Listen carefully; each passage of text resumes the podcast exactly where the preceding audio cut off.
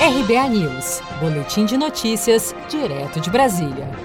Prefeito de São Paulo testa positivo para o novo coronavírus. Após passar por teste de rotina que detectou positivo para a Covid-19, Bruno Covas está em casa e não apresenta sintomas. Covas anunciou que seguirá normalmente em regime de home office, com seu cronograma de trabalho e sob monitoramento médico. Depois de quatro resultados negativos, hoje, infelizmente, testei positivo para a Covid-19 e para o coronavírus.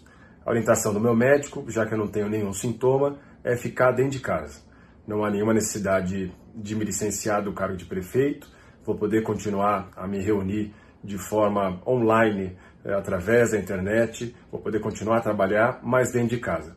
A expectativa é que eu fique aqui pelos próximos 10 dias. Em outubro de 2019, Bruno Covas descobriu um câncer no sistema digestivo. Depois de oito sessões de quimioterapia, os tumores desapareceram. Mesmo assim, ele tem acompanhamento médico sistemático, pois se enquadra no grupo de risco da Covid-19.